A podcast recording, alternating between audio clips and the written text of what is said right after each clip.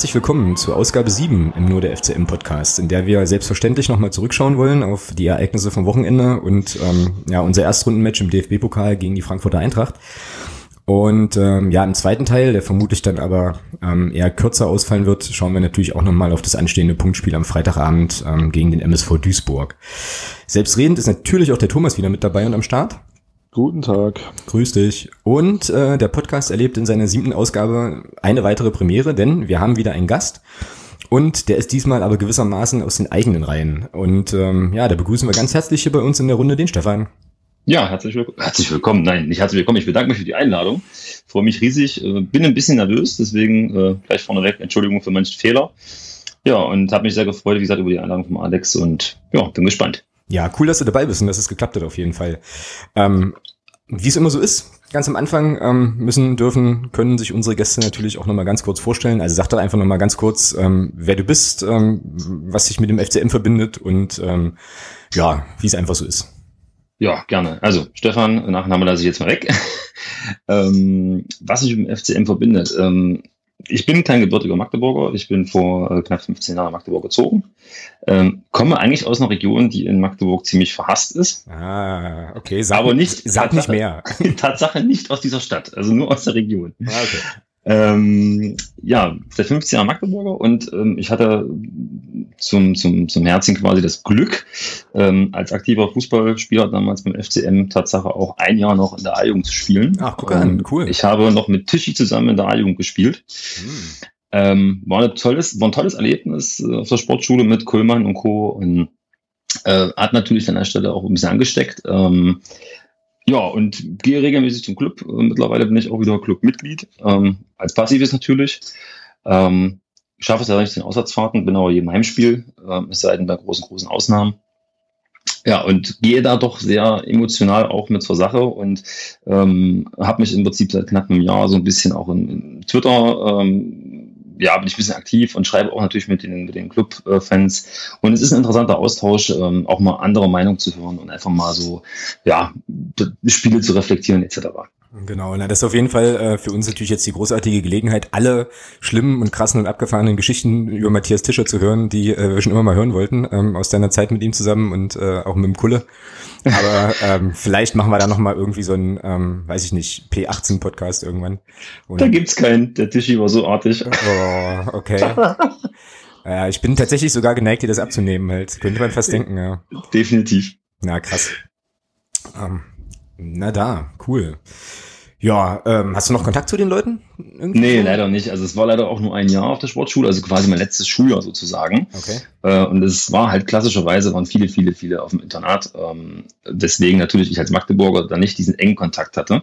Ah, okay. Ähm, und das hat sich auch nach der Schule, nach der 10. Klasse im Prinzip relativ schnell ähm, ja, getrennt irgendwo. Okay. Naja, und jetzt bist du sozusagen dann, ähm, ja, nur noch als, was heißt nur noch, aber halt als Fan auf jeden Fall am Start. Das bringt mich dann eigentlich auch gleich zur nächsten Frage. Beim Thomas weiß ich ja. Wie und wo äh, hast du denn am Sonntag das Spiel gegen die Eintracht verfolgt? Also ich stehe immer im Block 1 Ah, okay. Äh, leider muss ich dazu sagen, ähm, würde ganz gerne schon in Richtung Nordtribüne wechseln, aber die Jungs, mit denen ich beim Fußball bin, äh, die wollen das eben nicht. Und alleine ist es blöd zu wechseln, sag ich mal. Äh, wenn du keinen kennst, macht das Ganze ein bisschen schwerer. Ähm, deswegen immer im Block 1. Ja, okay. Naja, also bei uns im Block 3 ist äh, bestimmt immer auf jeden Fall noch ein Plätzchen frei. Kriegen wir schon irgendwie hin. Ich weiß nicht, was der Thomas dazu jetzt sagt. Das wahrscheinlich, schlägt wahrscheinlich die Hände über den Kopf zusammen. Katastrophe. Du bist doch nicht alleine. Ja, das ist, also ich, das, ich finde es halt nur schwer, wenn man, wenn man niemanden kennt in dem Blog und ähm, ja, sich einfach dazu stellt. Das ist, da bin ich ganz ehrlich gesagt noch ein bisschen schüchtern. Hm. Naja.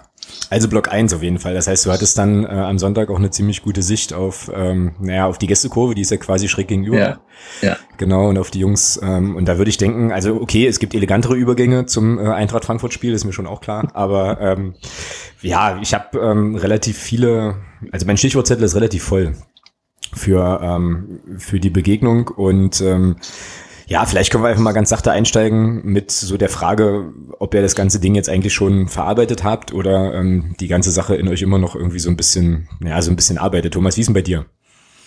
Ja, also ich sag mal, das war bis, ich würde auch sagen, so bis Montag, Montag, späten Nachmittag, frühen Abend war das bei mir auch noch Thema. Also auf Arbeit war es halt total nervig. Du kommst in eine Firma. Mhm. Na, habt ihr wieder randaliert? Mhm. ja, bist du dann am liebsten eigentlich dazu geneigt zu sagen, ja, leider warst du nicht auf der Gegenseite. genau. Ähm, also, nee, sowas riecht mich einfach auf. Also da wird völlig undifferenziert. Klar, ich meine, das ist halt auch nicht alles ernst gemeint, ja, aber es nervt halt schon, wenn man dann so in diesen kommst auf Arbeit und weißt genau, was kommt und dann kommt es auch noch so, ja, und dann denkst du dir so, ja, ach Mensch, wäre ich dann mal einfach bloß im Bett geblieben. Ähm, ja, aber ich sag mal, ich muss sagen, das Statement von der, von der Nordwestkurven-Geschichte da von Frankfurt, ich fand das schon sehr differenziert auch geschrieben. Mhm. Ähm, ich sehe das auch wie du, Alex. Die Pressemitteilung, die habe ich mir bis auf einen Spiegelartikel nicht gegeben, weil es ist immer dasselbe. Ja, es sind irgendwelche Textbausteine, da werden dann bloß Vereine eingesetzt und Namen geändert und das war's. Weil die Presseberichte sind immer die gleichen. Und ähm, habe mir da halt mehr so das, mehr so das durchgelesen, was eben so auf Fanseiten so geschrieben wurde, ja. Das war mir so ein bisschen, ja, weil es dann doch auch ein bisschen differenzierter ist und nicht halt nur aus der Sicht äh, Presse drauf geguckt wird. Mhm, genau, ne? ich fand das, ich fand ja auch das Statement von mir in Zertel sau, sau gut in der äh, Pressekonferenz. Ja, das stimmt. Ja, als die beiden, als die beiden gefragt wurden, die beiden Trainer, ich glaube, das war auch ein Spiegelredakteur oder so, ja, wie das jetzt, wie die mhm. das denn jetzt gesehen hätten halt. Und der Kovac, glaube ich, hat der hat dazu irgendwie gar nichts gesagt und der Hertel meinte nur so, ja, na, ach, äh, erstens möchte ich hier über Sportliche sprechen und zum anderen ähm, sind doch einige Journalisten schon gar nicht mehr da, weil sie ihre Story doch schon längst hatten und so und äh, ja, ach, das ist, ich meine, gut, das ist dann halt so ein reflexartiges Ding. Ich glaube, das ist auch so eine Art, ähm, ja, wie sagt man, so eine Art Symbiose. Also das wurde ja im Vorfeld, haben wir ja, glaube ich, in der letzten Sendung auch drüber gesprochen, im Vorfeld ja schon relativ hochgehängt, dieses Spiel und wie das dann so ist, wenn dann halt irgendwas passiert, ähm, dann haben sie natürlich alle ihre Textbausteine schon fertig und können das raushauen und das ist äh, unsäglich und nervig. Was natürlich noch unsäglicher und nerviger ist, ist der Umstand, dass es, also dass sie es tatsächlich bringen können, weil sich wieder Leute nicht benehmen können. Das ist natürlich auch ärgerlich. Ja.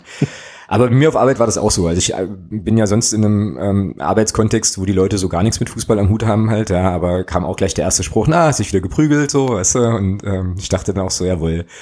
Und dann auch so, ja, immer wenn ich irgendwie was von Magdeburg mitbekomme, dann ist das ja immer mit Randale und so, wo ich mir dachte, naja, dann ähm, musst du dich vielleicht einfach mal öfter mit dem Verein beschäftigen, aber das habe ich mir dann nicht gegeben.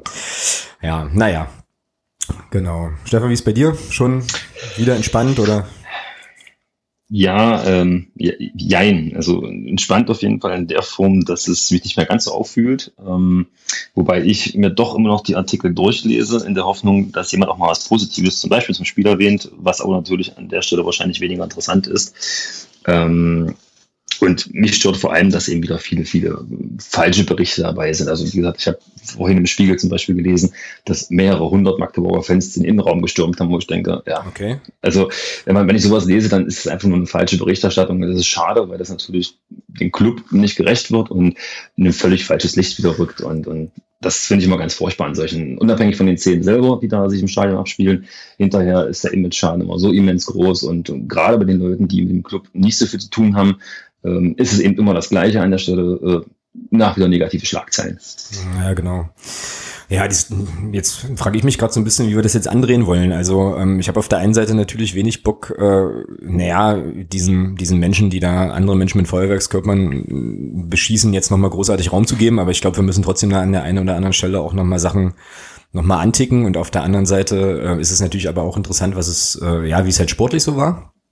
Ähm, deswegen bin ich jetzt ein kleines bisschen, weiß ich auch nicht so genau, womit wir da anfangen sollten. Jetzt sind wir vielleicht schon bei diesem ganzen, bei diesem ganzen Ausschreitungsthema schon drin, also können wir das vielleicht auch gerade noch mal so ein bisschen abhandeln, damit wir es dann vielleicht auch schnell zumachen können. Ja. Ähm, und so, ähm, ja, also es gab ja dann so ein bisschen Diskussionen, auch bei mir so im Bekanntenkreis, ich weiß nicht, wie das bei euch ist, ähm, viele Leute, die dann so Fragen gestellt haben, wie zum Beispiel, wie können denn Menschen mit äh, so einer abstrusen Gesichtsbemalung, wie die Eintracht-Jungs äh, das da und Mädels da hatten, überhaupt ins Stadion kommen und so. Ähm, und dann gibt's ja auch einige Leute, die dann wahrscheinlich nicht so ganz zu Unrecht ähm, da auch nochmal die kritische Frage stellen, ob dann der Verein als, als ähm, wie sagt man das denn, also von seinem Hausrecht nicht irgendwie hätte Gebrauch machen können und so weiter. Ähm, ja, wie schätzen ihr das ein? Diese ganze Situation und Szenerie, die sich da entsponnen hat? Ich fange ja, ich fang einfach mal an. Äh, okay, also ähm, Ja, ich habe das auch gelesen. Ähm, wie gesagt, heute war es eben auch Teil äh, in der Volksstimme. Ähm, also erstmal finde ich es immer ein bisschen merkwürdig, ähm, weil ich sag mal, bei jedem WM-Spiel oder EM-Spiel sind die Leute auch bemalt. Äh, da fragt ja auch keiner, warum kommen die so ins Stadion. Ja, also man kann ja nicht, auch, ja. Ich, also ich kann nicht jemanden, nur weil er eine Gesichtsbemalung hat, äh, von vornherein ausschließen. Ja, das wäre wieder sippenhaft und ich glaube, von den Frankfurtern, ich weiß gar nicht, wie viele das waren, 500 oder 1000, die da bemalt waren, die kann ich nicht alle aussperren und sagen, weil ihr Farbe im Gesicht habt, dürft ihr nicht reinkommen. Ähm, das wäre, glaube ich, ein anderer Umstand, mit allem der Sturmhaube äh, vom Stadion stehen würden. Ähm, und ich glaube, das ist, das ist ein Punkt, ähm, das finde ich immer, finde ich ein bisschen schade, wenn man das so, so, so nach außen kommuniziert, als wäre das eben schon ein Grund, um die Leute draußen zu lassen. Also da kann auch der Club, glaube ich, vom Hausrecht nicht wirklich Gebrauch machen.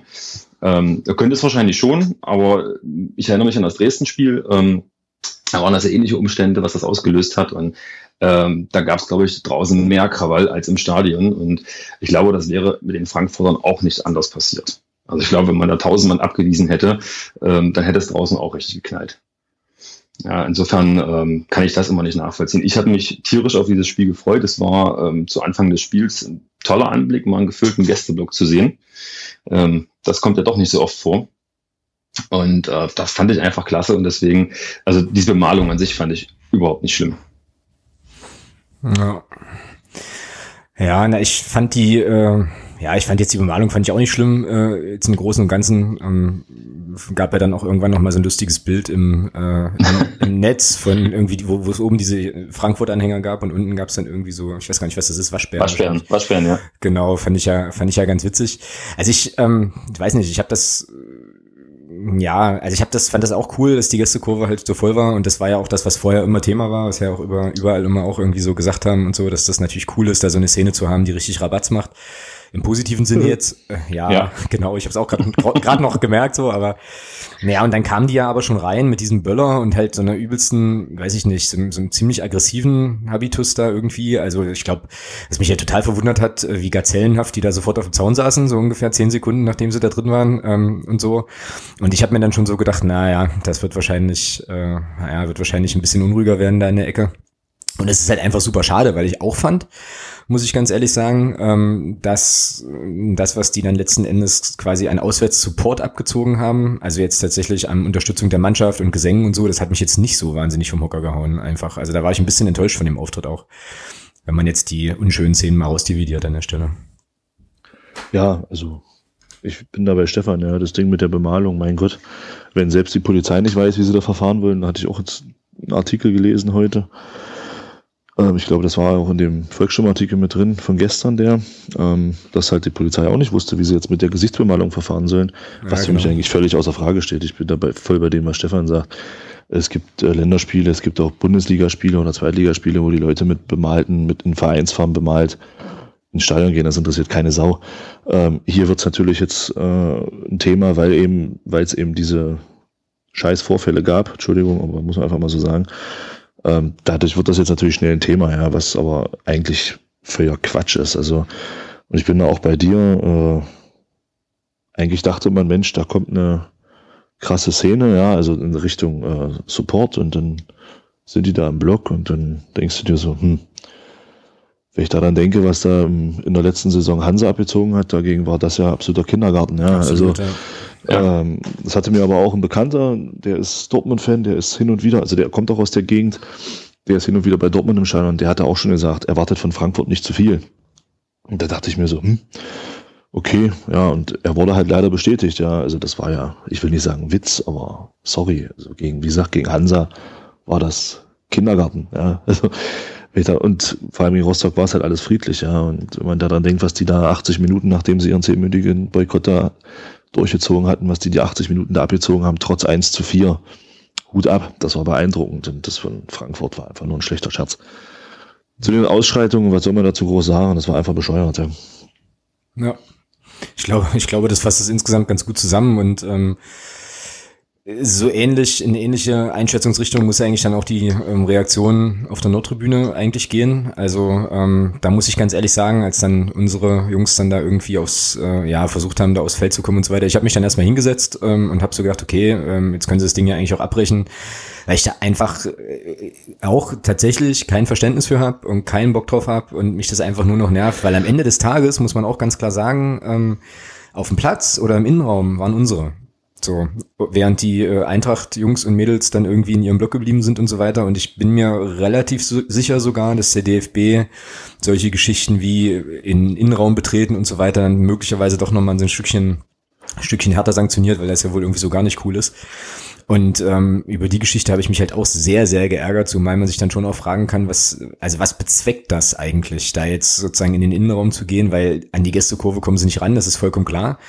Ich habe äh, gestern noch den äh, Podcast vom MDR gehört hier, dieses im Stehblock. Mhm. Oder eine Kollege ja dann auch sagte halt, naja, was soll denn das sein? Also sie müssten dann ja noch 120 Meter äh, irgendwie sprinten, dann sind sie auch völlig außer Atem, wenn sie da im Gästeblock ankommen. Was, was, also so, weißt du? Und dachte mir so, was zum Teufel? Soll das jetzt? Und warum, warum zum Teufel muss man sich da jetzt so provozieren lassen, ähm, da so einen Quatsch zu machen? Ja? War völlig unnötig und ähm, ist, glaube ich, eine Geschichte, die dem Verein dann auch wieder, ja, doch relativ teuer zu stehen kommt. Das hat mich super geärgert. Da muss ich mich, also, sorry. Kein Problem. Fang da an. muss ich mich direkt einklinken, weil das spricht mir absolut aus der Seele. Ähm, verstehen konnte ich das auch nicht. Ähm, da würde ich mir einfach wünschen in solchen Momenten, dass man da ganz cool bleibt und ich sag mal, wenn jetzt 5000 Mann den Finger gezeigt hätten, das wäre, glaube ich, eine wesentlich coolere Reaktion gewesen, als 50 Mann, die in den Innenraum stürmen. Ja, weil genau. Tatsache ist es am Ende im schlimmsten Fall. Ich meine, ich hoffe nicht, dass der DFB so handelt, weil für mich wiegt deutlich schwerer, was da im Frankfurter Block passiert ist, äh, ohne Wenn und Aber. Ähm, gleichwohl hat man uns irgendwo ein Stück weit, ich sage jetzt mal auf den Kieker, auch wenn das vielleicht nicht ganz fair ist, ähm, aber das, das war einfach unnötig und da hätte ich mir einfach eine lockere, coolere Reaktion erwünscht. Und nur ist es leider so, dass man im Block 1 nicht alles versteht, was der Capo zum Beispiel sagt. Ähm, ich hätte mir aber gewünscht, dass das deutlich da angesprochen wird in dem Moment. Ich weiß nicht, ob das vielleicht der richtige Raum und die richtige Zeit dem Moment ist, aber ich hätte mir zumindest in die Richtung eine deutliche Ansage gewünscht, weil es hilft uns einfach nicht mehr. Ähm, und da kann man jetzt auch über Pyro etc. streiten. Momentan haben wir einfach das Problem, dass wir auf Bewährung sind. Und ich möchte ehrlich gesagt keine Geisterspiele oder Punktabzüge in Magdeburg erleben. Ja, ich glaube, also Punktabzug ist, ja gut, das ist ein Pokalding gewesen halt. Ich glaube, da müssen wir mit dem Punktabzug nicht unbedingt rechnen, aber ich glaube, die, dieses Szenario mit, ähm, ja, Teilausschluss oder Ausschluss oder sowas, Geisterspielen, das ist jetzt schon doch wieder in bedrohlichere Nähe gerückt auf jeden Fall. Ja.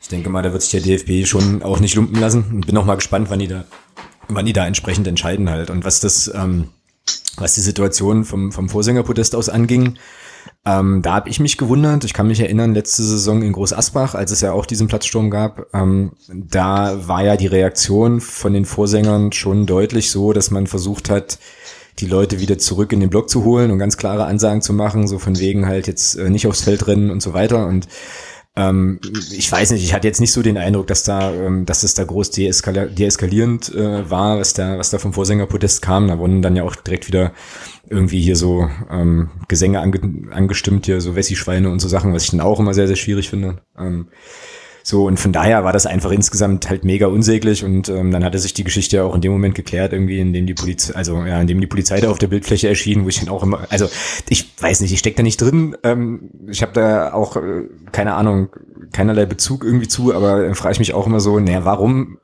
dann, also, das ist doch nur ein Gepose dann, oder? Wenn ich dann halt irgendwie vor den Leuten stehe und sobald dann Behemter um die Ecke kommt halt, sehe ich doch zu, dass ich Land gewinne. Also irgendwie ist das dann noch ein bisschen, ein bisschen albern so. Ich weiß nicht.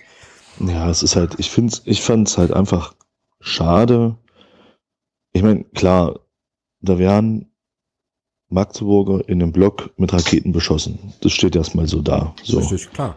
Jetzt unabhängig von dem, was da in Block 12 wohl unten im unteren Bereich gelaufen ist mit unseren speziellen Freunden aus Berlin. Ähm, also nicht mit meinen, sondern mit einigen anderen halt. Ähm, und das ist erstmal kein Grund, da Raketen reinzuschießen. So, jetzt schießt man da Raketen in den Block. So, jetzt weiß ich nicht, setzen wahrscheinlich beim einen oder anderen doch eher die Sicherung aus als bei anderen. Äh, und dann stürmt man da runter. Dann rennt man da auf den Platz und ich frage mich halt auch.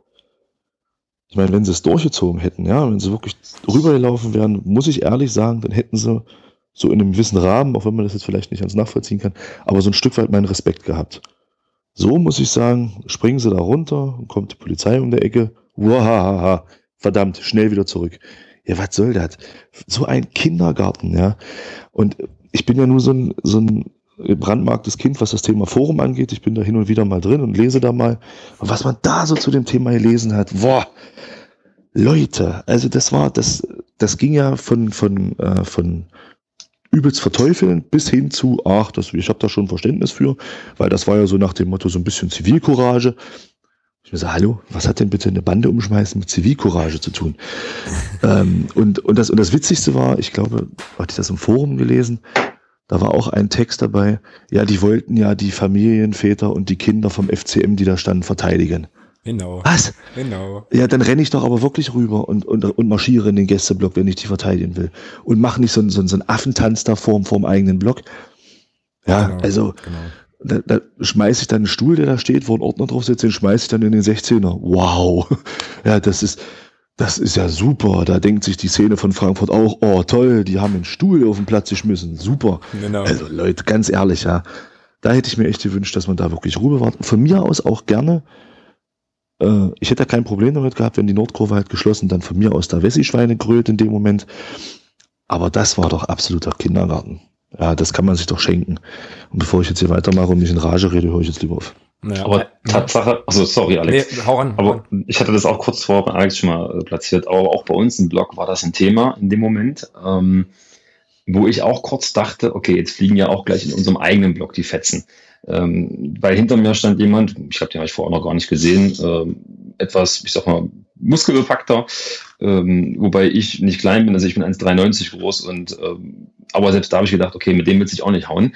Und zwei Reihen weiter hinten muss jemand einen ganz blöden Kommentar zumindest für ihn, äh, abgegeben haben, hat gesagt im Prinzip, naja, was soll der Käse? Und da ist er völlig ausgerastet und hat eben genau diese Argumente angebracht, ja, verteidigen, die greifen uns an und Begriffe, die ich jetzt hier nicht verwende, im Prinzip benutzt. Und da war es auch kurz davor, dass die sich kloppen, wo ich dann dachte, okay, wenn jetzt springt das hier über, die zwei hauen sich, dann kommen noch fünf andere dazu, irgendwann hast du hier die Massenschlägerei im Block. Und dann denke, Leute, Leute, also ganz ehrlich, das ist einfach dann, hat auch nichts mit Fußball zu tun.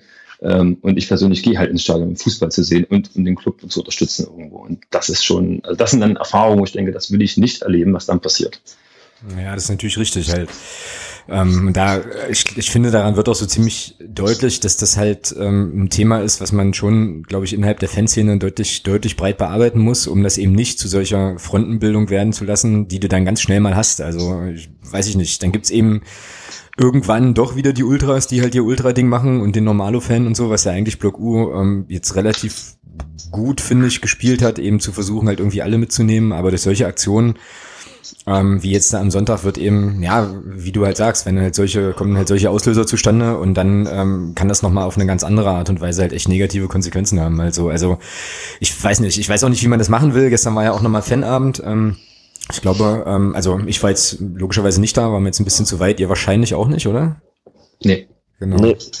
Aber was man da so lesen konnte, war das ja auch nochmal Thema und ich glaube, das war auch so ein bisschen Konsens, sozusagen halt, naja, man soll jetzt nicht das große Ganze in Frage stellen, sondern wir müssen da jetzt irgendwie gucken, dass wir das vernünftig aufgearbeitet kriegen und so weiter, ähm, damit halt solche Sachen nicht passieren, weil wir, also das können wir nicht gebrauchen. Wir brauchen auch jetzt in der zweiten Saison, finde ich, ähm, auch die, die Einheit auf den, auf den Rängen entsprechend. Ähm, und solche Aktionen, die sind da, weiß ich nicht, so, so unnötig wie ein Kopf. Also das braucht kein Mensch. Ja, vielleicht nochmal zu dem, was, zu, vielleicht nochmal ganz kurz zur Rolle jetzt des, DFB in der ganzen Geschichte. Also, also ich bin da auch der Meinung, man sollte jetzt natürlich schon genau hingucken, was jetzt passiert. Also ähm, es kann nicht sein, dass, auch wenn ich dabei bleibe, es war einfach nur affig, aber es kann nicht sein, dass das, was bei uns da passiert ist, dass da 20 bis 30 äh, ja, es fällt mir das richtige Wort nicht ein. Sagen wir mal, Leute äh, dort genau. im, im, Innenraum standen auf einmal und dort ein bisschen äh, mit der mit der Werbebanne getanzt haben. Also wenn man das jetzt härter bestraft oder härter sanktioniert als zwei Raketen, die in Richtung einer besetzten Tribüne flogen, eine davon wirklich auch in der wirklich auch im Sitzbereich landete und nicht zwei Meter davor explodiert ist, also explodiert, hochgegangen ist, ähm, dann läuft irgendwas gehörig schief bei diesem Verband. Also dann glaube ich wirklich, die haben sie echt nicht mehr alle, weil wenn das jetzt wirklich nicht entsprechend sanktioniert wird und ich bin da echt schon der Meinung, ähm, man sollte da durchaus auch über einen Pokalausschluss drüber nachdenken, für die kommende Saison vielleicht, weil das ist eine Geschichte, da nimmt man billigend in Kauf, dass Menschen verletzt oder sogar noch mehr passiert. Ja. Und wenn sich da der DFB jetzt entsprechend positioniert und sagt, nee, wir bestrafen es aber härter, dass jetzt da 20 Halbstarke im, im Heimbereich dort im, äh, im, im Innenraum standen, ja, und sich dann aber auch wieder zurückgezogen haben, als zwei Raketen in Richtung Tribüne, dann läuft da gehörig was falsch. Ja, ja, das sehe ich auch so, aber ich habe ein bisschen die Befürchtung, dass die ähm, wahrscheinlich diese Gesamtgemengelage entsprechend beurteilen und das Ding ist halt eben, die werden auch dem FCM mit Sicherheit eine Teilschuld irgendwie geben, äh, dahingehend, dass die das Zeug überhaupt ins Stadion bringen konnten, weil es ist ja dann, hat ja dann auch wieder zu tun mit Einlasskontrollen und so Sachen, das kennen wir ja alles, dass dann sozusagen der veranstaltende oder der gastgebende Verein dann da entsprechend mit in die Pflicht genommen wird. Ich sehe das völlig so, ich sehe das auch so wie du, also die Leute, die ähm, anderen Menschen, andere Menschen mit Raketen beschießen, das ist für mich Vorsatz und Körperverletzung und ist eine Straftat und die gehört geahndet und die Leute möchten bitte nie wieder ein Fußballspiel sehen dürfen, ist mal ganz klar. Oder überhaupt irgendwas, äh, irgendwie anderes. Aber ähm, ich weiß nicht, also ich der DFB ist ja so ein Verband, der so ganz eigentümliche Bewertungsmaßstäbe dann plötzlich an den Tag legt und da auch mit Strafmaßen um die Ecke kommt, wo du dir dann hinterher so überlegst, so, mh, äh, okay. Von daher müssen wir da einfach mal abwarten halt. Also ja, ich weiß nicht. Also klar, aber ansonsten ist es natürlich, wiegt das natürlich, also Leute zu verletzen, mutwillig natürlich schon schwerer. Ich überlege jetzt gerade, ähm, in der letzten Saison gab es die Geschichte ja bei uns auch mit Hansa Rostock, ähm, also in Rostock, da haben die Rostocker uns ja auch fleißig mit ähm, Leuchtspuren beschossen. Ich habe jetzt gar nicht mehr so richtig auf dem Schirm, wie das, äh, wie das dann sanktioniert worden ist. Ähm, weil da, hab ich, da hatte ich das sozusagen auch so aus der betroffenen Perspektive live, stand da halt im Gästeblock und dann sind da zwei so Dinger, ähm, so zwei, drei Meter ähm, von uns weg halt runtergegangen und das ist ein richtig beschissenes Gefühl. So, und ähm, ja, aber wie gesagt, was sie dafür bekommen haben, weiß ich jetzt gar nicht. Müssen wir abwarten letzten Endes und gucken, was da. Ich glaube, das war nicht ganz so schlimm, zumindest auf Rostocker Seite, weil Rostock ja hinterher direkt im Prinzip selbst den Block gesperrt hat fürs nächste Spiel, gegen genau. Dresden damals. Und genau, ich stimmt. glaube, das hat der DFB wohl relativ wohlwollend angerechnet. Die genaue Strafe okay. weiß ich auch nicht mehr. Aber ich glaube, ein, zwei Tage später hat Rostock direkt gesagt, okay, beim nächsten Spiel gegen Dresden ist die Kurve zu. Hm, okay. Ich glaube so, ja, stimmt, ich glaube, so war das. Hm. Stimmt, das könnte sein, ja. Irgendwie kommt mir das doch relativ bekannt vor, tatsächlich. Ja. Ah ja, also die haben ja jetzt irgendwie Ermittlungen aufgenommen. Ich denke mal, dass wir da demnächst irgendwie was hören werden und dann sind wir alle irgendwie schlauer. Aber ähm, ja, auf jeden Fall eine traurige Sache. Und wenn man jetzt nochmal so ein bisschen in die Frankfurter Ecke guckt, ähm, ich glaube, da ist man sich auch einig, ähm, ist ja glaube ich auch global Konsens, dass das auch im Wesentlichen verurteilt wird, was da passiert ist. Und ähm, so die Eintrachtler hier aus meiner Region, die ich so kenne oder was man halt auch über, äh, über die sozialen Medien so mitbekommt, halt, die sind ja alle, also äh, gibt's ja keine zwei Meinungen zu dem, was da passiert ist, im Wesentlichen so auch. Ähm, von daher muss man eben auch mal gucken, was die Eintracht da jetzt macht an der Stelle. Ja, ich fand noch mal ganz interessant, das ist ja auch immer so ein Argument, was ja dann immer relativ schnell kommt, ähm, ja, wie kriegen die das zurück ins Stadion und so und bla ähm, und überhaupt. Da gab es doch dann irgendwie jetzt bei uns in der Tagespresse so ein Statement von dem, von diesem Sicherheitschef dieser Firma dort, ähm, oder Chef der Sicherheitsfirma so rum, der dann halt sagte, naja, also wenn irgendwie ähm, Waffen und Drogen in Gefängnisse geschmuggelt werden können, wie soll man dann bei 3000 Leuten, die man in zwei Stunden abfertigen muss, da halt alles finden, was sie da am Start haben? Weil das fand ich tatsächlich erstmal relativ plausibel. So, also ich glaube tatsächlich auch, dass man das nicht verhindern kann, dass Leute da äh, auf irgendwelchen abstrusen Wegen, die ich gar nicht so genau wissen will, da irgendwie Leuchtspuren und irgendwelche Rauchtöpfe da mit ins Stadion kriegen. Also ich glaube, das kriegt man das, das, es sei denn, du machst jetzt Ganzkörper Nacktscanner oder alle müssen sich vorher ausziehen oder sonst irgendwelches entwürdigendes Zeug, was es ja im deutschen Fußball durchaus auch schon mal gab. Aber ich glaube, so auf normalem Wege wird man das wohl nicht, nicht verhindern können. Es sei denn, die Leute verpflichten sich selber dazu, darauf zu verzichten. Ja. Also alleine, also ich sag mal, das geht gar nicht. Wenn ich sehe, im Verhältnis zu den vielen, vielen Zuschauern oder Fans im Stadion, ähm, für mich ist die einfachste Erklärung, einer geht rein, der andere braucht es irgendwo einen Zaun, wo es keiner sieht. Ja das, da kriegst du nicht mit in der Masse. Das geht so schnell unter und ich glaube, wer das wirklich will und es drauf anlegt, der kriegt das auch ganz gut hin. Also ich fand, ich muss aber sagen, ich fand sein Argument, aber auch äh, sein, sein Gegenargument auch nicht schlecht. Also er hat ja dann auch gesagt, ähm, wie sollen wir das verhindern, wenn dort 2500 Mann vor dem Block stehen? Äh, und wenn man bedenkt, dass es, dass es jederzeit möglich ist, Drogen und auch Waffen ins, in Gefängnisse zu schmuggeln, ja, sag ich ja. Äh, die, die wesentlich besser bewacht sind als, als, ich sag mal, wesentlich besser bewacht in Anführungsstrichen als ein Auswärtsblock. Ähm, da hat er schon nicht Unrecht, ja. Ich meine, ein Stück weit klar, ist halt immer die Frage, wie weit will man gehen, wie weit kann man gehen, wie weit, inwieweit werden dann auch Persönlichkeitsrechte in, äh, berührt. Und äh, es ist halt ein schwieriges Thema, ja. Es ist halt das, was Stefan sagt. Wenn man überlegt, da waren, das waren 24.600 Leute im Stadion. Davon haben sich, davon waren, keine Ahnung, lass es 50 bis 100 gewesen sein, die halt irgendwas mit reingenommen haben und, und, und ausgetickt sind. Ja, das ist, das ist nicht mal, das ist, da bewegen wir uns im Promille-Bereich. Und trotzdem redet jeder davon, dass diese Scheiße passiert ist. Ja. ja. Es spielt keine Rolle mehr, dass, dass, dass, die, dass die Truppe vom FCM ein richtig gutes Spiel hingelegt hat.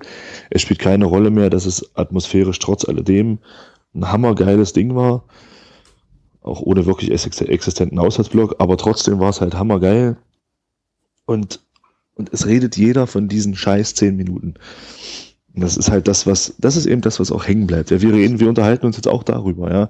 Und das ist halt das, was, was, was mich halt auch so stört, dass das zehn Minuten Idiotie, ich sag's einfach mal so, zehn Minuten Idiotie dafür sorgen, dass 110 Minuten dieses Spiels oder 120 Minuten plus Elfmeterschießen komplett in den Hintergrund geraten.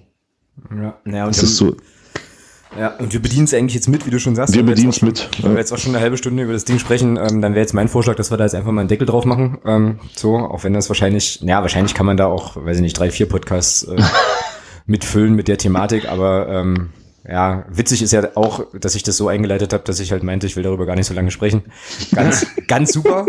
Hat ja wieder hervorragend funktioniert. Ähm, es war ja nur eine halbe Stunde. Es war ja auch also alles gut. Stunde, genau, genau. Aber ich wollte gerade sagen, aber ich sag mal, man kann natürlich drüber diskutieren, ganz viel. Und vielleicht ist es auch gut, darüber zu diskutieren. Ähm, vielleicht kommt es ja doch irgendwann bei den entsprechenden Leuten in den Köpfen an. Ich glaube es zwar nicht, aber wer weiß. Ja, genau. Ja, kommen wir mal zum, vielleicht zu ein paar äh, angenehmeren Aspekten des Spiels. Ähm, ich glaube, das hatten wir auch im Stadion direkt noch diskutiert. Ähm, so Geschichten, die jetzt völlig hinten runterfallen, wie zum Beispiel ähm, die Choreo von, äh, von Block U unsererseits mit ähm, ja, der Aktion mit den Trikots, was ich, was wir dann, also Thomas und ich sind ja im Block 3, wir sehen das ja dann immer irgendwie erst hinterher. Ja. Aber was ich fand, äh, was dann auf den Bildern auch unfassbar beeindruckend aussah, haben sich halt gleich wieder richtig, äh, richtig was einfallen lassen. Sehr, sehr coole Geschichte. Ähm, und ähm, ja, Trick, also habt ihr, äh, Thomas hat sein Trikot, das weiß ich, bei euch im Block 1 und 2 gab's die ja nicht, ne? Die haben sie ja nur für die für die Not irgendwie. Leider nein. Ich hatte auch ähm, über jemanden, den ich kenne im, im Blog quasi versucht, eins zu bekommen. Ich habe gesagt, komm, guck mal, ob du eins bekommst. Ich komme zum Zaun. Wir sind ja leider um Gottes getrennt durch den Zaun. Ähm, ja, ähm, du gibst mir durch, ich gebe das Geld durch, aber das hat ja nicht funktioniert, weil ich glaube, es gab nur einen Shirt pro genau. Fan, wurde, glaube ich, kontrolliert oder so, ich weiß gar nicht. Und äh, beim Einlass, also die Jungs von Planet MD, ähm, haben wir gesagt, naja, du kannst am Ende des Spiels äh, immer versuchen, was zu kriegen, aber da war irgendwie meine Lust drauf nicht so richtig groß. Und deswegen habe ich leider Gottes keins ergattern können. Ja, ich habe das versucht, aber ähm, mir wurde dann am Block U-Stand gesagt, okay, es gibt jetzt noch S und XS und da war die Geschichte dann äh, sozusagen mit einem zusätzlichen Trikot relativ, äh, relativ schnell gegessen, was ich ja wieder krass fand. Und das ist ja auch so eine Sache, ähm, eben die andere Seite der aktiven Fanszene, ähm, wie das einfach aus meiner Sicht, weil Thomas, Thomas, ich weiß nicht, wie du das gesehen hast, aber wie das einfach auch 1A organisiert war, ja. Da gehen, da geht das, ja. das eine Tor auf zum, zum, äh, zum Sektor Nordtribüne, was ja auch nochmal vielleicht so ein Thema wäre mit der Einlasssituation, aber das ist nochmal eine andere nee. Sache. Lieber, ja. lieber nicht. Lieber so, nicht. So, und dann kommen da ein paar tausend Leute hinter die Nordtribüne und dann stehen da aber schon, keine Ahnung, wie viele Leute das waren, so fünf, sechs, glaube ich, pro Aufgang, die sich äh, da mit dem Abkassieren, mit den Trikots äh, beschäftigen. Ich konnte meins, ich wusste jetzt auch nicht so genau wegen der Größe, ich konnte meins erst erstmal auch noch in Ruhe anprobieren, das hat alles überhaupt nicht, also war überhaupt gar kein Problem. Und das ist immer so eine Sache, die mich bei unserer Szene auch immer so unfassbar unfassbar fasziniert, was das für eine Art, also für einen Grad von Organisation, von Strukturiertheit hat, selbst organisiert mit allem drum und dran und wie das einfach auch funktioniert. Die Leute waren dann halt in ihrem Blog, es gab dann halt zwei, drei Ansagen, okay, es gibt nur ein Trikot pro Mann und dann war das völlig klar. So, ja, und das ging dann auch. Also es ist schon immer ziemlich cool an der Stelle. Also da definitiv Hut ab. Ähm, als sie rein sind, hatte ich eben die Jungs vom Planet und Dema gefragt und die sagten dann, naja, ähm, wir konnten es eben nicht für alle Blöcke machen, ähm, auch nicht auf der Seite, weil das wohl durch Block U, also die Jungs von der Blue Generation, vorfinanziert worden ist. Ja. Und wenn man sich jetzt überlegt, dass es 4000 oder ich weiß nicht, wie Trikots waren, ähm, das ist natürlich eine stolze Summe und äh, die muss man erstmal irgendwie vorstrecken, wie auch immer das geregelt hat mit dem, mit dem Hersteller. Insofern kann ich das schon verstehen, das Argument, weil man weiß ja nicht, ja, klappt das eigentlich mit dem Verkauf oder bleibst du auf der Hälfte sitzen? Ja, genau. Ja, ich glaube, die hatten 5000, haben sie irgendwie gesagt. Ähm, also der Matze, der eine von den Vorsängern, hat dann irgendwann so gemeint, hier, wir haben nur 5000 Trikots, seht mal zu, dass ihr da nur eins, äh, eins bekommt, weil da bei uns an dem Zaun, äh, so zum Block 1 und 2, da schien der Handel am Anfang schon doch deutlich zu florieren. irgendwie, und das haben sie dann aber, haben sie dann aber schon relativ schnell auch einge, eingeschränkt bekommen. Ich weiß nur, dass der Matze, also einer der beiden Vorsänger, irgendwann halt auf dem Dach von diesem Toilettenhäuschen rumstiefelte und da mit dem Megafon durch die Gegend wankte und ich mir so dachte, okay, ja, äh, okay, passt, genau. Nee, aber auf jeden Fall eine coole Nummer und ähm, es hat ja auch wieder für ein richtig cooles Bild gesorgt so. Von daher, ähm, ja, ich weiß jetzt nur nicht so genau, ähm, ich bin ja dann auch irgendwie so ein, so ein latent abergläubischer Mensch. Ich weiß jetzt nicht so ganz genau, wann ich dieses Trikot das nächste Mal anziehen kann, weil das ja nun auch sozusagen in der Niederlage besudelt ist im Pokal und ähm, ja, das ist bei mir immer so ein bisschen schwierig. Wahrscheinlich dann erst nächste Saison, wenn alles durchgewaschen wurde nach dieser Saison und so und es dann alles wieder quasi reingewaschen wurde von, von allen Strapazen oder so, keine Ahnung. Gucken wir mal. Genau.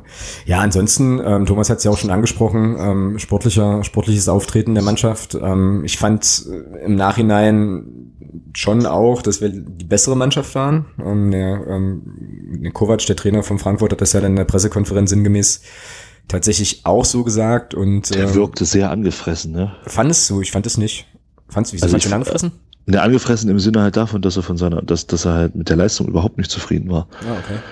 Also er war, ich fand, ich fand ihn sehr wortkarg. Also wenn ich da dann denke, äh, ich habe ja das, das Bundesliga, dieses letzten Spieltag in Bremen und auch und auch die Relegation so ein bisschen äh, intensiver verfolgt und äh, muss sagen, da war er auch nach dem Bremen-Spiel war er wesentlich gesprächiger und man hatte schon den Eindruck, es war mein Eindruck, dass er mit der Leistung seiner Mannschaft überhaupt nicht zufrieden war, überhaupt nicht. Ähm, wenn man bedenkt, die sind früh in Führung gegangen, es ist eigentlich für so ein, finde ich, für so einen Bundesligisten bei so einem Spiel eigentlich immer das, das, das, das A und O, ja, wenn du gegen eine, wenn du gegen so eine Mannschaft, die halt, machen wir uns nichts vor, für uns war das jetzt, stand jetzt das Spiel des Jahres. Ja, definitiv. Auch für, auch für unsere Mannschaft. Und da äh, muss man einfach sagen, wenn du da in Führung gehst, solltest du eigentlich als Bundesligist das Ding locker nach Hause schaukeln, ja.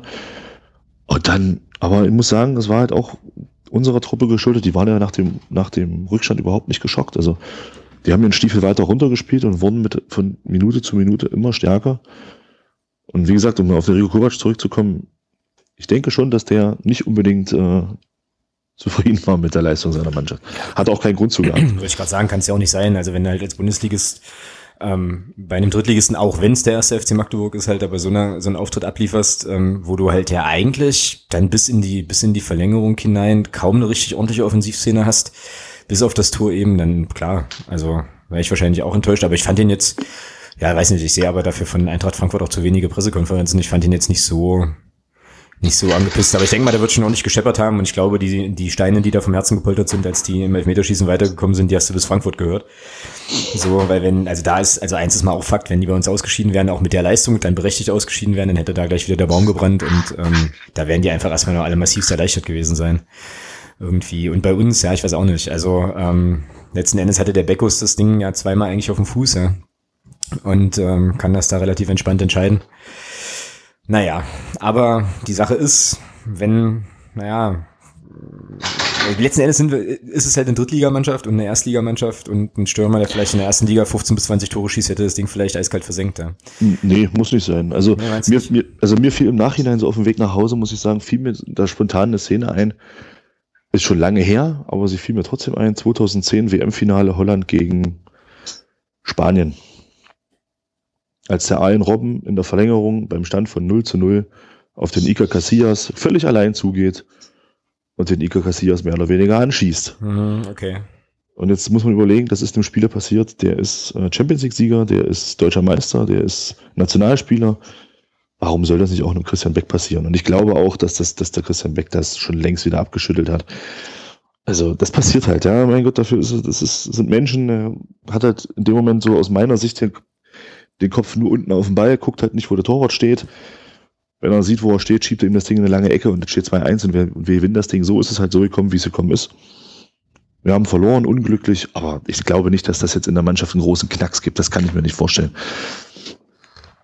Hm, ja, ich sehe, ja, ja, also ich, dass es einen Knacks gibt, glaube ich auch nicht. Ich glaube, da, dass da auch eher das Gegenteil passiert. Ähm, also, dass sie da ganz gut draus Kraft schöpfen können nochmal, weil sie eben tatsächlich gegen den Bundesligisten gut dagegen gehalten haben. Ja, Stefan, wie hast du das gesehen, die Szene? Also ich muss sagen, äh, nach dem Einzelnen für Frankfurt äh, hatte ich ganz schlimme Befürchtungen. Ähm, weil ich gedacht habe, okay, äh, wenn es dumm läuft, wird das hier heute 3-4-0 und wir gucken echt in die Röhre. Ähm, aber man hat echt gemerkt, komischerweise hat Frankfurt nach dem 1-0 relativ wenig getan. Ähm, und unsere Jungs sind Tatsache nicht umgefallen. Da hat der Thomas absolut recht, sondern im Gegenteil, das war so eine kleine jetzt erst Recht-Reaktion, habe ich das Gefühl gehabt. Und ganz klar, über das gesamte Spiel gesehen, muss ich sagen, war Frankfurt erschreckend schwach ähm, und wir erstaunlich stark, wobei äh, auch das wahrscheinlich so eine Phrase, äh, du spielst immer nur so gut, wie es der Gegner zulässt. Und an dem Tag hat ähm, Frankfurt, ja. Ich, ne, ich nehme die auf mich. das ist nett. An dem Tag hat Frankfurt einfach ja nicht wirklich gut zusammengepasst. Oder man hat nach dem 1-0 gedacht, jo, das wird jetzt hier schon funktionieren. Ähm, ähnlich ist es Leverkusen vor zwei Jahren ergangen. Ähm, mhm. Das sind, denke ich, ganz, ganz gute Parallelen. Und ich glaube, so nachdem die, die Mannschaft gemerkt hat, okay, äh, so stark sind wir momentan nicht, hier geht heute was, hat man auch immer den Glauben an sich selbst gehabt und hat das eben entsprechende Spielanteile und Chancen umgemünzt. Und ähm, eigentlich war mir, ich sag mal, schon zur Halbzeit bewusst, dass wir wenigstens ein Tor schießen. Ich dachte, komm, da muss halt was gehen, da wird auch noch was passieren. Und insofern war der Ausfall einfach hoch verdient. Ja, und wenn du dann natürlich die Chancen, die du hast, ähm, irgendeiner davon reinstocherst, ähm, dann gehst du auch als Sieger vom Platz. Ich glaube, Frankfurt wäre, ähm, hätte der Beckus kurz vor Schluss das Tor gemacht, die wären tot gewesen. Ja. Die wären im Hause tot gewesen und dann wäre das Ding durch gewesen. Ja, ja insofern äh, schade, schade, aber passiert dem Besten und ja, völlig normal. Vielleicht nochmal zu unserem Tor. Ich weiß nicht, Alex, ob du das mitbekommen hast. Ich hatte mich ja dann auch mit Nachbarn, die wir bei uns standen, unterhalten. Und ich habe dann so gesagt, Mensch, eigentlich ist das heute so ein Spiel, wo der Nico Hammann mal wieder ein Tor schießen könnte. Mhm, genau. dass, dass er dann nur ausgerechnet auch den Freistoß da kurz vor Schluss reinmacht, ich meine, das freut mich halt auch unheimlich für den Jungen. Ähm, hoffentlich kann er das für sich jetzt so ein bisschen auch nutzen und sagen, Mensch, meine Standards sind doch wieder ein bisschen gefährlicher als die davor so.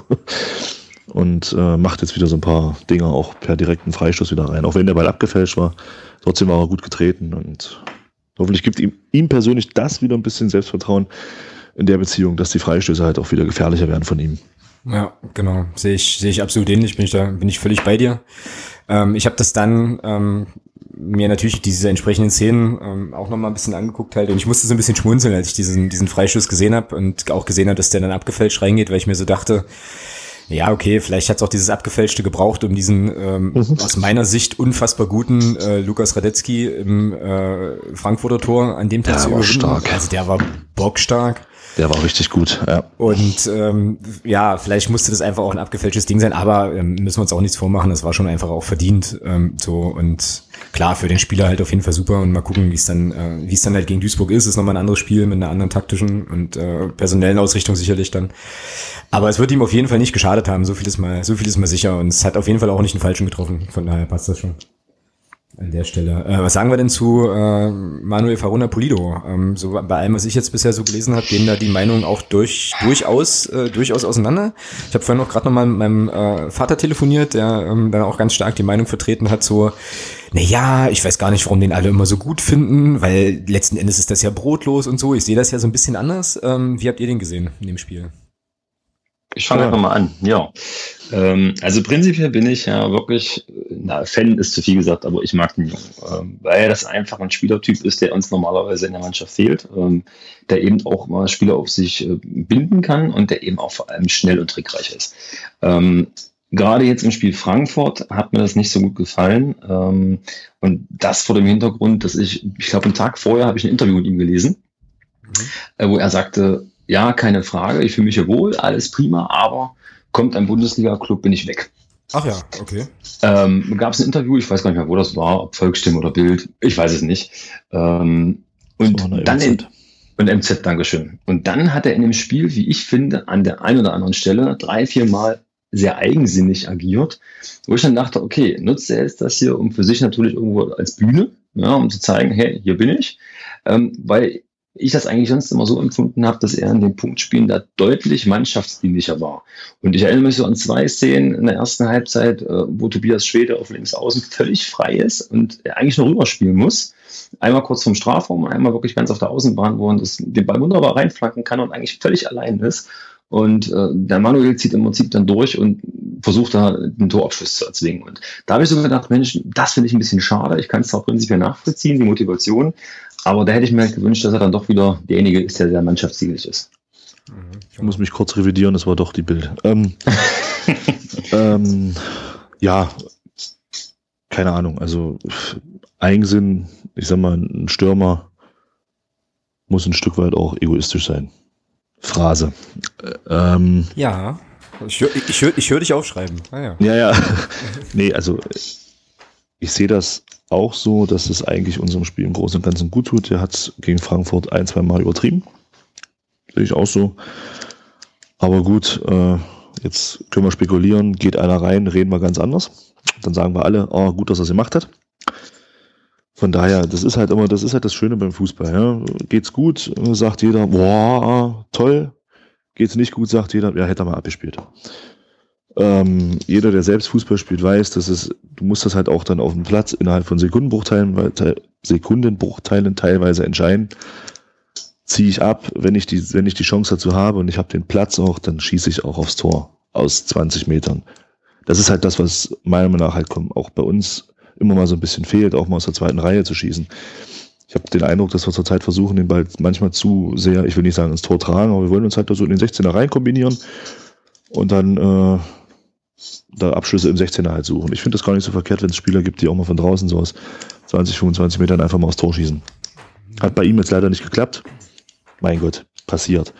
Ich muss aber auch sagen, das ist so mein, mein Eindruck, dass der Tobias Schwede aus meiner Sicht weiter ist, als, das, als es der Manuel Farona Polido in der letzten Saison zu dem Zeitpunkt war. Ähm, der Tobias Schwede arbeitet unheimlich gut nach hinten, spielt den Ball auch in den richtigen Momenten ab und hat auch einen unheimlichen Zug in seinen Dribblings. Gefällt mir sehr gut. Ja, also da kann ich auf jeden Fall definitiv zustimmen, weil der Bursche gefällt mir auch richtig gut. Ich hoffe, dass der, ähm, dass der gesund bleibt. Haben wir auch schon ein paar Mal thematisiert, weil er wohl auch eine etwas längere Verletzungsgeschichte schon hatte. Nochmal ganz kurz, äh, ganz kurz zu Pulido. Also ich muss ja sagen, ich mag ja solche Spielertypen, ähm, die dann auch so ein bisschen, ja, so, ein bisschen, so ein bisschen findig sind und so. Und ähm, ich fand jetzt auch, dass es zwei, drei Szenen gab im Frankfurt-Spiel, wo er einfach den besser postierten Mann nicht sieht, was dann ärgerlich ist. Ähm, auf der anderen Seite kommt er aber halt auch zu solchen, also er kommt zu solchen Szenen, er kommt zu solchen Abschlüssen und das ist auch eine ganze Menge wert. Ähm, und wenn er da jetzt tatsächlich noch lernt, die Übersicht zu behalten oder sowas, dann ist er wahrscheinlich wirklich relativ schnell mal noch in einer, in einer ganz anderen Liga über, unterwegs so. Ähm, und ich habe das auch hier im Podcast schon mal gesagt, ich finde ihn mitunter äh, fast schon lebenswichtig für, äh, für unsere Offensive, weil er halt eben dann dieses Überraschungsmoment einfach auch bringt so. Und ähm, von daher, ähm, ja, der hat sich da halt im Sonntag in der ersten Halbzeit dann auch relativ tot gelaufen. In der zweiten hat man dann von ihm, fand ich jetzt so nicht mehr allzu viel gesehen. Dementsprechend, ähm, aber ja, kann man, kann man kritisch sehen, aber es ist ja auch schön, so einen Spieler zu haben, der so ein bisschen polarisiert und eben auch durch seine Spielweise so ein bisschen Flair reinbringt. Also das fetzt schon irgendwie. Ähm, Absolut. Haut schon, haut schon hin.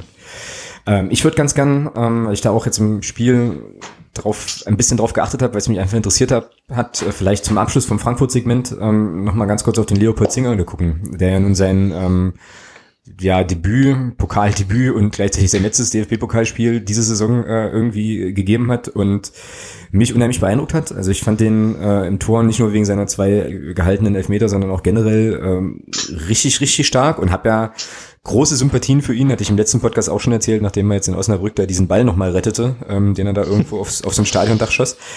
Ähm, ja, großartiges Spiel von ihm, oder? Macht der Druck jetzt auf den Blinker oder ähm, bleibt die Hackordnung jetzt erstmal bestehen?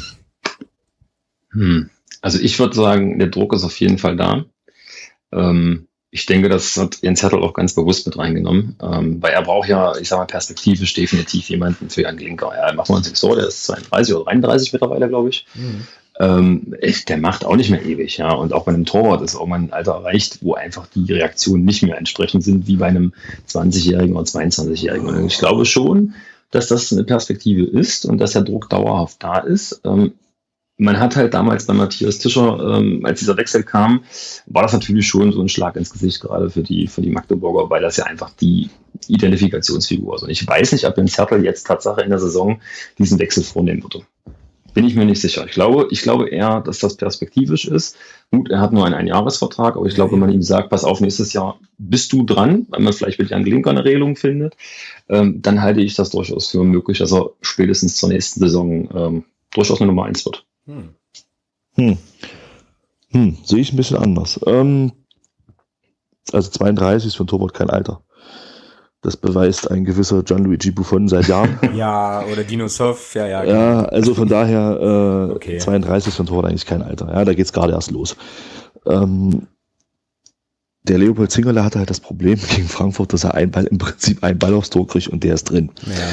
Er, kon er konnte sich halt leider Gottes im Spiel wenig auszeichnen. Was mir bei ihm, was ich äh, gut fand bei ihm, was mir wirklich gefallen hat, also wie gesagt, so von dem, was wir halt sehen und äh, mit meiner relativ bescheidenen, äh, meinem relativ bescheidenen Fachwissen zu dem Thema, aber ich muss sagen, was mir gefallen hat, ist die Ruhe am Ball.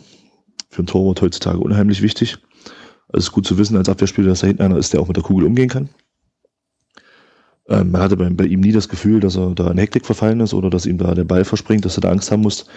Also fußballerisch sieht man schon, äh, dass er da richtig gut ausgebildet ist. Und ähm, ja, sein Problem war halt wirklich, dass er sich nicht groß auszeichnen konnte. Von daher kann ich mir nicht vorstellen, dass der Jan Glinker in diesem Jahr, wenn er nicht jetzt hier vier, fünf Mal richtig massiv daneben fasst, dass der Jan Glinker dann äh, hier während der Saison gewechselt wird. Und ich glaube auch nicht, dass der Leopold Zingerle, wenn er jetzt hier perspektivisch erstmal diese Saison auf der Bank sitzt, im nächsten Jahr noch hier ist.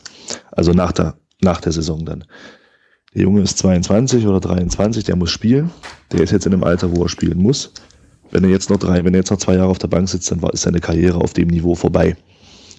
Und ähm, von daher glaube ich nicht, dass wenn er jetzt hier die Saison auf der Bank sitzt, dass der Leopold Singerl in der nächsten Saison noch bei uns im Kader sein wird. Kann ich mir nicht vorstellen. Hm, ja, die, die Bedenken habe ich halt auch so ein bisschen halt. Ähm, ja, aber auf jeden Fall ist es gut zu wissen, dass wir da jemanden haben, Absolut. der auf jeden Fall bereitsteht halt und der da sofort auch äh, sofort auch da ist und so weiter. Und ich bin ja, also ich weiß nicht, was mich an, an solchen Spielern, die halt eben auch ähm, sozusagen sehr, sehr auf einem sehr, sehr hohen Niveau, glaube ich, auch ihre Ausbildung genossen haben. Das ist ja bei dem Schwede genau das gleiche mit Werder Bremen oder bei Sebastian Ernst ähm, und so weiter. Und jetzt letzte Saison mit dem David Kinzombie, was ich da so unfassbar krass finde, ähm, mit meiner Generation Amateurfußball-Blickrichtung, äh, ist, wie viele Dinge für diese Spieler einfach so unheimlich selbstverständlich sind. So, also die sind so, weil, also ja, ruhig und abgeklärt, genau, der Moritz Sprenger genauso. Da sind, da gibt es Situationen, wo mhm. du richtig merkst, dass da einfach Automatismen ablaufen, da muss, muss über nichts mehr nachdenken. Ja? So, und ich, also da merkt man, glaube ich, einfach auch nochmal die Qualität einfach auch der Ausbildung, ähm, vielleicht auch die mentale, das mentale Training, was sie da haben und so, keine Ahnung, aber in dem jungen Alter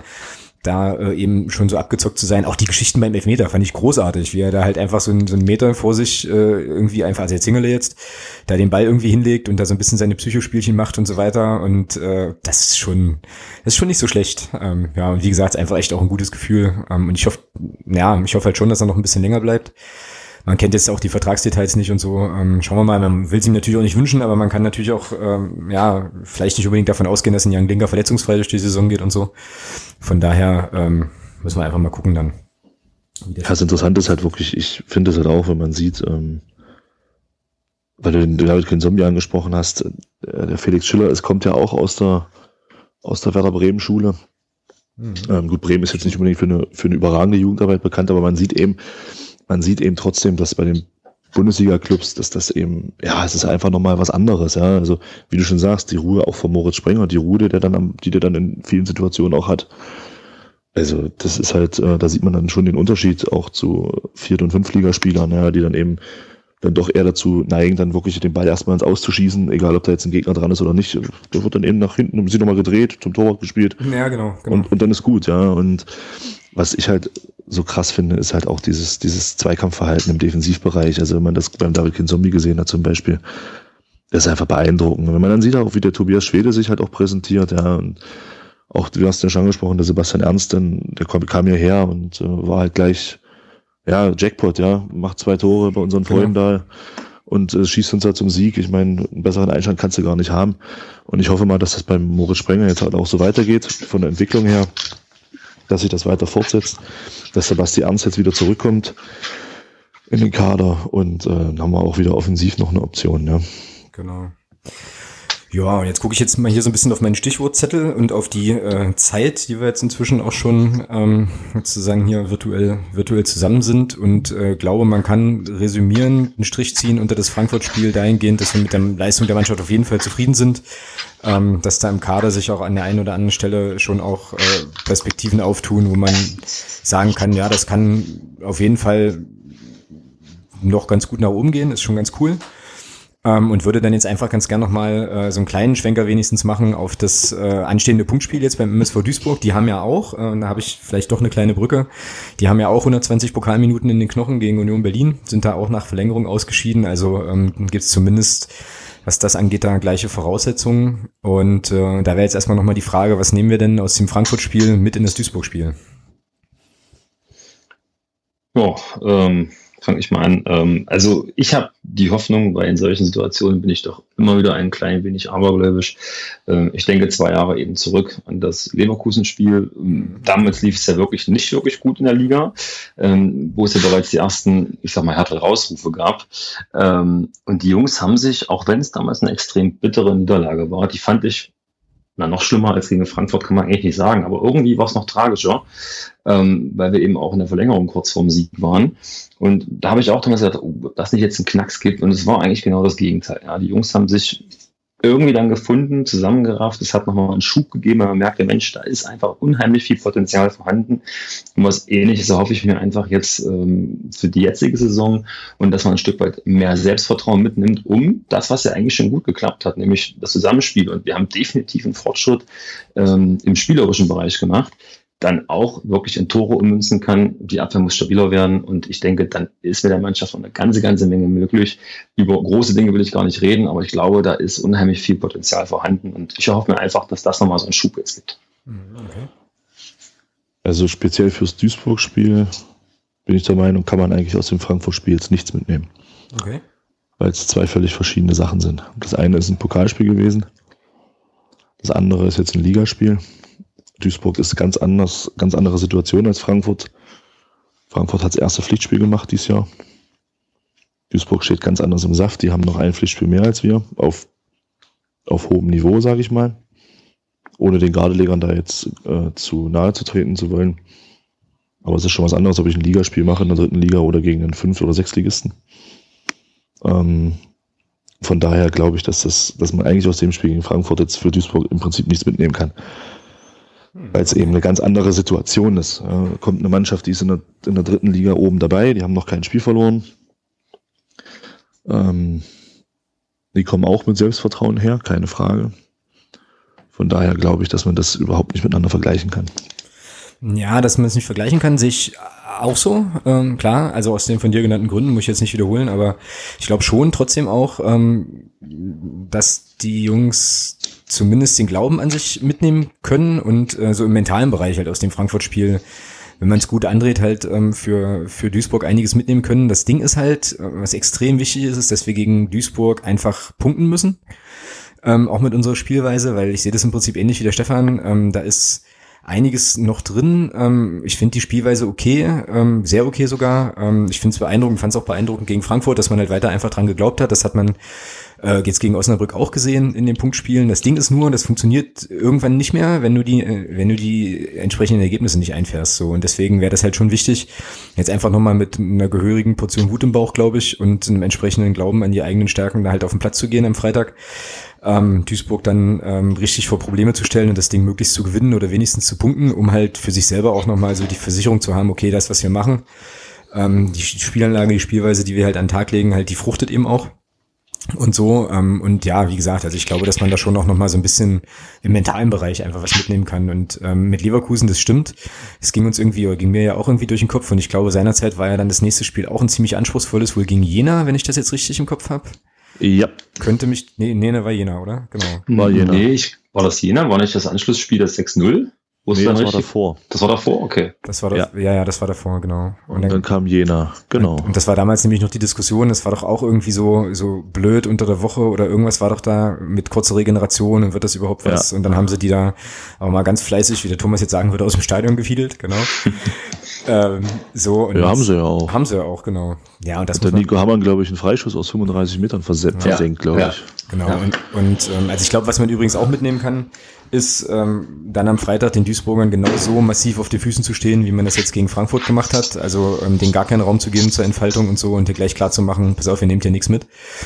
Ähm, und dann kann man, glaube ich, auch so einer gestandenen Mannschaft wie Duisburg ähm, halt Paroli bieten, die ja nun tatsächlich auch nach dem Abstieg relativ, also für einen Absteiger relativ wenig Neuzugänge ähm, im Prinzip haben, ja, und wie es jetzt auch schon angesprochen wurde, eine gute Rolle gespielt haben. Bis jetzt auch. Ich habe ja das erste Spiel gesehen, das, also das, das äh, Drittliga-Auftaktspiel ähm, in Duisburg gegen Paderborn. Ähm, ja, und da fand ich halt schon auch, also im Vergleich zwischen beiden Mannschaften, dass Duisburg da halt auch die deutlich reifere Spielanlage hat, was eigentlich auch nicht verwundern kann. Und von daher ähm, halt mal schauen. Also ich habe jetzt hier noch mal so ein bisschen die letzten Ergebnisse offen. Die haben ja gegen Osnabrück in Osnabrück unentschieden gespielt. Da wissen wir alle, wie da, wie da die Atmosphäre ist und haben dann tatsächlich in Münster unentschieden gespielt. Was man, was mich jetzt so ein bisschen schmunzeln lässt, weil Münster ja auch nicht so gut aus den Startlöchern gekommen ist. Ja, aber ähm, ich glaube, wenn wir mit der Einstellung reingehen wie gegen Frankfurt, dass wir dann da halt ganz gute Chancen haben, auf jeden Fall auch was mitzunehmen. Habt ihr denn ähm, eine Ahnung, wann unser letztes Spiel war gegen, gegen den MSV? 2006, glaube ich, im DFB-Pokal. Ja, nah dran. Es war ein bisschen früher, es war tatsächlich 2003, 2004. Ah, okay. Genau. Aber tatsächlich auch DFB-Pokal fand ich dann irgendwie auch ganz witzig. Erste Runde sind wir auch nach Elfmeterschießen rausgeflogen. ähm, wie sich dann da die, äh, ja, naja, wie das halt wieder anschlussfähig ist irgendwie, keine Ahnung. Noch mit solchen äh, Jungs wie äh, ja, Tim Kreibig, äh, Christian Bär und so, Herrn Otte, Herrn Prest. Stefan, du könntest die kennen persönlich, alle. Ist doch so der Jahrgang eigentlich, oder? Den Kollegen Otte, ja. Der war damals, als ich äh, FCM aktiv war, in der A1, also in der Regionalliga-Jugendmannschaft, damals die höchste Spielklasse, ähm, was jetzt die Bundesliga oder die Junioren-Bundesliga ist. Genau. Ähm, ich war mit Tischi in der A2 in der Verbandsligamannschaft, aber ja, man kannte sich. Ja. Und Alex Siemke hier sehe ich auch, äh, ist eingewechselt worden. Ach ja, krass. Ja, genau, also gibt es auf jeden Fall diese eine Geschichte und jetzt in Punktspielen ähm, ist es jetzt das erste Mal, dass wir uns da gegenüberstehen. Und äh, dann können wir doch auch gleich mal, gleich mal zeigen, wer hier die Hosen anhat letzten Endes. Genau. Ja, was gibt's zum MSV noch zu sagen? Irgendwie, es geht euch durch den Kopf, wenn er in das Spiel denkt am Freitag. Die Fanszene. Ich denke, das wird, na, ähnlich voll kann man nicht sagen, aber ich denke, dass sie bestimmt auch, ich würde schätzen, auf jeden Fall über 1000 Mann mitbringen. Über 1000 Mann, meinst du? Also ich, unser Pressesprecher hat auf der, auf der Pressekonferenz, was gesagt, auf die Frage, wie viele Auswärtsgäste denn kommen werden, hat er gesagt, sie rechnen wohl mit 500. Okay. okay. Ja. Thomas, noch irgendwas zum MSV, zum Spiel? Ja, es ist halt, ja, wie du schon gesagt hast, ja, wäre schön, wenn sie an die Leistung von Frankfurt anknüpfen könnten. Ich glaube, dann holen wir ja auch was. Also Duisburg ist sicherlich vom, vom, vom Kader her würde ich sagen, schon diese, in dieser Saison eine Mannschaft, die definitiv weiter oben anzusehen ist, weil sie eben ihre Zweitligamannschaft relativ gut zusammenhalten konnten. Aber das muss ja nicht heißen, dass sie hier was holen. Ja, genau. Das stimmt. Ich habe jetzt übrigens gerade mal tatsächlich geguckt, äh, in der lustigen Auswärtsfahrertabelle bei Liga 3 Online, ähm, kann man auch gleich wieder schmunzeln. Also der MSV Duisburg hat einen Auswärtsfahrerschnitt in zwei Spielen von 1350 Leuten ähm, und die waren wohl irgendwie, ist jetzt geil, Höchstwert Münster 1400, Tiefstwert Osnabrück 1300. Also äh, ja, jetzt weiß ich nicht, ob das für die wahrscheinlich logistisch günstig liegt, keine Ahnung. Aber ähm, gucken wir mal. Also 500 würde mich schon wundern. Ich würde auch denken, dass das mehr sind. Na gut, aber der Norman Seidler wird das wissen, wie viele Karten dadurch, also dahin gegangen sind. Ja. Wir werden sehen. Wir werden sehen, genau. Ähm, ich hoffe auch ein bisschen äh, auf eine stimmungsvolle Geschichte. Ich war jetzt von der von der Heimstimmung in Duisburg, äh, als ich dort war, jetzt nicht so sehr beeindruckt, muss ich ganz ehrlich sagen. Hätte ich mir auch ein bisschen mehr versprochen. Also klar haben die natürlich ein, eine Tribüne, die da halt ordentlich Rabatz macht und so weiter, aber so eine Mitmachquote wie bei uns erreichen die ja damit, also bei weitem nicht. So, ähm, von daher muss man mal gucken, wie es denn ist. Ähm, und wie die dann unseren Gästeblock ausgestalten. Was wir jetzt noch gar nicht, gar nicht nochmal thematisiert haben, ist so die Frage, ob dann, dann auch zu dem Spiel wieder im Block 12 irgendwelche Menschen vom BFC rumlaufen. Irgendwie. Das wage ich zu bezweifeln. Meinst du, ist nicht, ist nicht attraktiv genug? Ist, ist nicht brisant genug. Ja. Okay. Na da. Dann, ähm, ja, lass uns doch nochmal gucken, wie der, ähm, wie der FCM wohl so spielen wird gegen den MSV. Also ich glaube, ähm, eine Position, die im Tor ist irgendwie schon klar, aber ähm, ja, wie wird denn da die Aufstellung sein? Stefan, sag mal an. Was ist denn deine, ja, deine Wunschelf? Also, meine Wunschelf. Also Tor ist klar. Ähm, rechts hinten Butzi. Ich denke, der hat seine Sache gegen Frankfurt auch ordentlich gemacht. Ähm, in der Mitte würde ich den Nico wieder spielen lassen, weil ich Tatsache glaube, das Tor gibt ihm Selbstvertrauen und ich hoffe, er findet zu alter Stärke zurück. Ähm, neben ihm den Christopher Hanke, links außen Moritz Sprenger. Ähm, Im defensiven Mittelfeld würde ich den Jan Lümmernsröben aufstellen. Ähm, bärenstarke Leistung gegen Frankfurt. Ja, definitiv. Also Hut ab. Ähm, Ich würde aber vor ihm in der Mitte den Niklas Brandt rausnehmen und würde mir stattdessen wünschen, dass der ähm, Kollege Müller seine Chance bekommt von Anfang ja, an. Halleluja, genau. Hat mir extrem gut gefallen, ist quirlig. Ich, ich sage jetzt nicht ähnlich Polido, aber zumindest sehr, sehr technisch versiert und quirlig. Und ich glaube, der kann uns offensiv stark unterstützen. Hängt sich davon ab, wie ein Zettel spielen möchte, offensiv oder eher defensiv.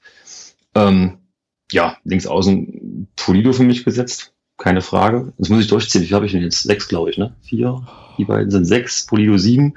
Ähm, rechts außen würde ich ähm, Tarek wieder spielen lassen. Mhm. Ähm, ich würde es gerne mal sehen, was passiert, wenn die beiden Spitzen mit Christian Beck und Maurice Exlager besetzt werden. Mhm.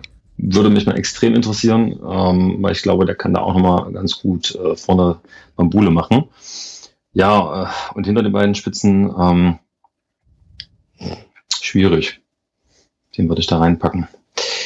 Ich glaube, man muss dir gar keinen reinpacken. Wenn du Back und X-Lager bringst, dann hast, hast, du nämlich elf. Habe ich elf? Ich meine, ja. Putzen, Hammann, Handke, Sprenger in der Viererkette, dann Lö, Lö und Müller. Dann hast du, also, dann hast du Polido, Charles, Beck und, Beck und X-Lager. Ja, das passt. Okay, gut. Jetzt musstest du mir das versauen, oder? Wieso? Das wird, das wird ja, das wird auf jeden Fall der Podcast Ever Running Day. So. Okay, dann ich. Äh, Klinker. Thomas, los. Oh, warte, so, schnell kann, so, schnell kann, ich nicht schreiben. Warte kurz. So, okay, Klinker. Aha. Viererkette von links nach rechts. Hammern, Sprenger, Hand, Gebutzen. Mhm, mhm, mhm. davor, davor Löhmannsröhm und Brandt. Löh und Brandt, genau. Davor Schwede, Polido, Chahed und vorne Beck. Schwede, also sozusagen die klassische Aufstellung, die wir jetzt die letzten Zeiten auch eigentlich immer hatten. Und ich glaube, die deckt sich tatsächlich eins zu eins mit meiner, ja. Die deckt sich eins zu eins mit meiner, genau. Ich hätte. Nee, deckt sie sich nicht, weil ich hätte den Hammann, äh, trotz seines Tores, sehe ich den immer noch nicht in der ersten Elf in dem Punktspiel, sondern tatsächlich den André Aino weiterhin in der Innenverteidigung. Also ich würde mit Aino und Handke in der Innenverteidigung starten, äh, Sprenger links, Butzen rechts. Dann äh, ja im Vierer Mittelfeld Schwede Flügel, Löhmanns Röben Brand vor der Abwehr, Charheit dann rechts und Farona Polido und Beck äh, sozusagen vorne, vorne drin, wobei Farona Polido ein bisschen, ja, so als hängende, wirbelnde Spitze unterwegs ist. Wir werden es sehen. Ähm, und irgendwann müssen wir tatsächlich dann noch mal eine zweite Strichliste anfangen und gucken, wer mit, seinen, äh, wer mit seiner ersten Elf näher dran ist. Und ich fürchte, das wird für mich verdammt teuer, deswegen lassen wir es vielleicht lieber doch. Aber okay, so, und Ergebnistipps, wie geht's aus? Stefan. Schwierig. Ähm, Was ist denn da schwierig? Also wie, also ja, du, musst einfach, du musst ja einfach nur sagen, wie hoch wir gewinnen.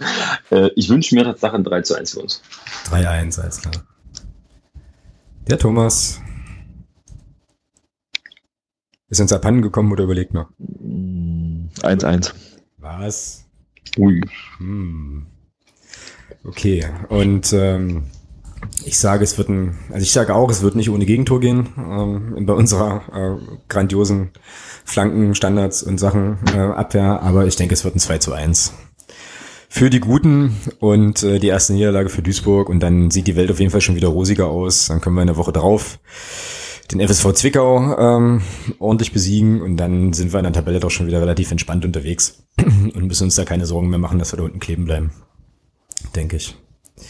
So, ähm, mit dem Blick auf den Spicker hier würde ich denken, sind wir jetzt erstmal mit den gröbsten Sachen so durch. Ähm, und es gibt wieder die obligatorische Frage, irgendwelche berühmten letzten Worte, Dinge, die euch noch auf dem Herzen liegen jetzt für die, für die Woche, für diese Episode.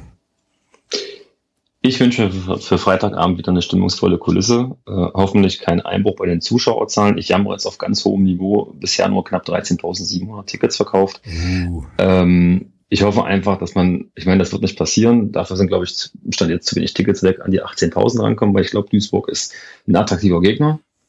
Ähm, ja, und hoffe einfach, dass das äh, bei den, ich sag mal, normalen Fans nicht hängen bleibt und dass wir einfach eine tolle Kulisse haben werden. Und ich denke, die Mannschaft wird dann auch entsprechend reagieren und wird eine kleine Trotzreaktion zeigen. Ja. Darf auch gerne große werden. Ähm, ja, Stefan, danke für deine Zeit, dass du hier mitgemacht hast. Hat mir großen Spaß gemacht. Und ansonsten kann ich eigentlich nur allen Zuhörern viel Spaß am Freitag beim Spiel wünschen. Das, das klingt jetzt so, als wärst du nicht dabei. Natürlich. Ja, ich wollte gerade sagen, okay, alles klar. Ja, da kann ich mich auf jeden Fall nur anschließen. Stefan, vielen Dank, dass du, dass du dir die Zeit genommen hast. Ähm, sehr, sehr cool. Danke für die Einladung. Ja, Hat mich sehr gefreut. Sehr, sehr gern. Ähm, also ich hoffe auch, ich habe da jetzt gar nicht so drüber nachgedacht, aber ich hoffe tatsächlich auch, dass uns die äh, ganzen Aktionen jetzt am Sonntag jetzt nicht irgendwie Zuschauer Zuschauer gekostet haben und es ordentlich voll wird, ähm, wir wieder ein stimmungsvolles Spiel sehen und dass wir auf jeden Fall, aber da bin ich mir ziemlich sicher, die drei Punkte entsprechend an der Elbe behalten. Und damit, ähm, ja, wären wir durch für Folge 7 im Podcast. Wir hören uns dann hoffentlich alle ähm, wieder in der nächsten Woche. Ähm, dann werdet ihr die Podcast-Folge wahrscheinlich hoffentlich hören, während ihr alle auf dem Weg nach Zwickau seid, um ähm, dann bei Zeiten dort unseren Auswärtssieg am Donnerstag zu bejubeln. Ähm, bis dahin, ähm, falls es euch zwischendurch langweilig ist und euch das irgendwie gefällt, was wir hier machen, lasst uns gern äh, Feedback da, Rückmeldungen. Ähm, wie gesagt, diese iTunes-Rezensionen, ich spreche das immer an, aber das scheint tatsächlich irgendwie ganz cool zu sein, wenn man da ähm, den ein oder anderen, die ein oder andere positive Bewertung kriegt. Also lasst uns wissen, ähm, wie es so ist und dann hören wir uns alle ganz entspannt wieder in der nächsten Woche. Ähm, tschüss in die Runde und ja, bis dahin. Ciao. Ja. Ciao, schönen Abend noch.